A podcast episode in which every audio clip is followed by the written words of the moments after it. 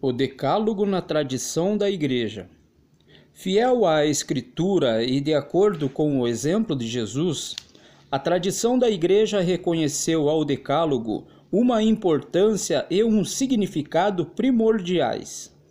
Desde Santo Agostinho, os Dez Mandamentos têm um lugar preponderante na catequese dos futuros batizados e dos fiéis. No século V, adotou-se o costume de exprimir os preceitos do Decálogo em fórmulas rimadas, fáceis de memorizar e positivas. Ainda estão em uso hoje. O Catecismo da Igreja, com frequência, tem exposto a moral cristã seguindo a ordem dos Dez Mandamentos. A divisão e a numeração dos mandamentos têm variado no decorrer da história.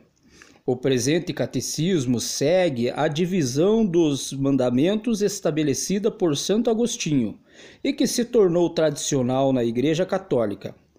É também a das confissões luteranas. Os padres gregos fizeram uma divisão um tanto diferente que se encontra nas igrejas ortodoxas e nas comunidades reformadas. Os Dez Mandamentos enunciam as exigências do amor de Deus e do próximo. Os três primeiros se referem mais ao amor de Deus e os outros sete ao amor ao próximo. Como a caridade abrange dois preceitos com os quais o Senhor relaciona toda a lei e os profetas, assim os próprios dez preceitos estão divididos em duas tábuas três foram escritas numa tábua e sete na outra. O Concílio de Trento ensina que os dez mandamentos obrigam o cristão e que o homem justificado ainda está obrigado a observá-los. E o Concílio Vaticano II afirma: como sucessores dos apóstolos, os bispos recebem do Senhor a missão de ensinar a todos os povos a pregar o Evangelho a toda criatura, a fim de que os homens todos, pela fé, pelo batismo e pelo cumprimento dos mandamentos, alcancem a salvação. A unidade do Decálogo. O Decálogo forma um todo inseparável Cada palavra remete a cada uma das formas e a todas. Elas se condicionam reciprocamente. As duas tábuas se esclarecem mutuamente, formam uma unidade orgânica. Transgredir um mandamento é infringir todos os outros. Não se pode honrar os outros sem bendizer a Deus, seu Criador. Não se pode adorar a Deus sem amar a todos os homens, suas criaturas. O Decálogo unifica a vida teologal e a vida social do homem. O Decálogo e a lei natural. Os Dez Mandamentos pertencem à revelação de Deus. Ao mesmo tempo, revelam-nos a verdadeira humanidade do homem iluminam os deveres essenciais e, portanto, indiretamente, os deveres fundamentais inerentes à natureza da pessoa humana. O Decálogo contém uma expressão privilegiada da lei natural. Desde o começo, Deus enraizara no coração dos homens os preceitos da lei natural.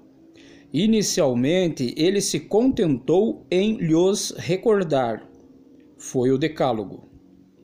Embora acessível à razão, os preceitos do Decálogo foram revelados para chegar a um conhecimento completo e certo das exigências da lei natural. A humanidade pecadora tinha necessidade desta revelação. Uma explicação completa dos mandamentos do Decálogo se tornou necessária no estado de pecado por causa do obscurecimento da luz da razão e do desvio da vontade. Conhecemos os mandamentos de Deus pela revelação divina, que nos é proposta na Igreja e através da consciência moral.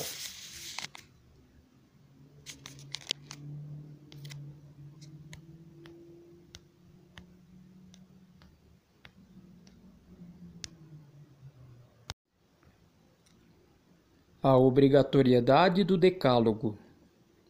Visto que exprimem os deveres fundamentais do homem para com Deus e para com o próximo, os Dez Mandamentos revelam, em seu conteúdo primordial, obrigações graves. São essencialmente imutáveis e sua obrigação vale sempre e em toda parte.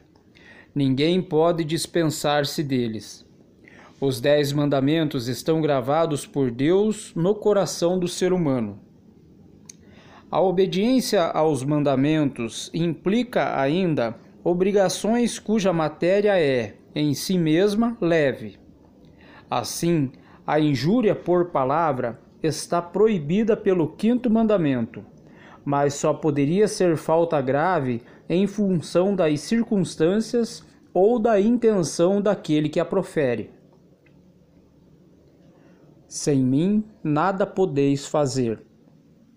Jesus disse, aspas, Eu sou a videira e vós os ramos. Aquele que permanece em mim e eu nele produz muito fruto, porque sem mim nada podeis fazer. Fecha aspas. João capítulo 15, versículo 5. O fruto evocado nesta palavra é a santidade de uma vida fecunda pela união a Cristo. Quando cremos em Jesus Cristo, comungamos de seus mistérios e guardamos seus mandamentos. O Salvador mesmo vem amar em nós seu Pai e seus irmãos, nosso Pai e nossos irmãos. Sua pessoa se torna, graças ao Espírito, a regra viva e interior de nosso agir.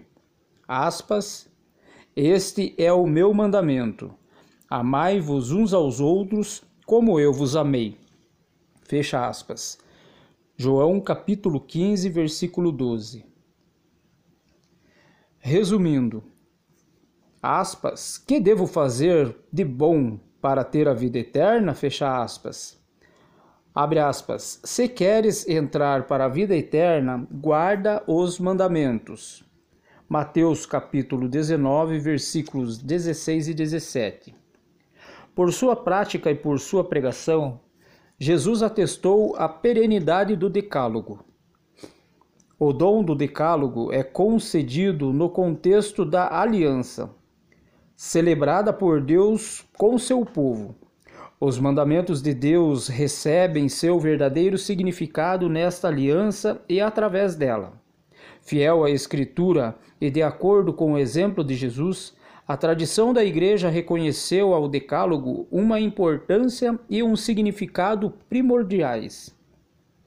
O Decálogo forma uma unidade orgânica em que, aspas, palavra ou aspas, mandamento remete a todo conjunto.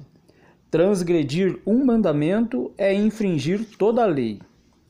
O Decálogo contém uma expressão privilegiada da lei natural, Conhecemo-lo pela revelação divina e pela ação humana. Os Dez Mandamentos anunciam em seu conteúdo fundamental obrigações graves. Todavia, a obediência a esses preceitos implica também a obrigação cuja matéria é, em si mesma, leve. O que Deus manda torna-o possível pela graça.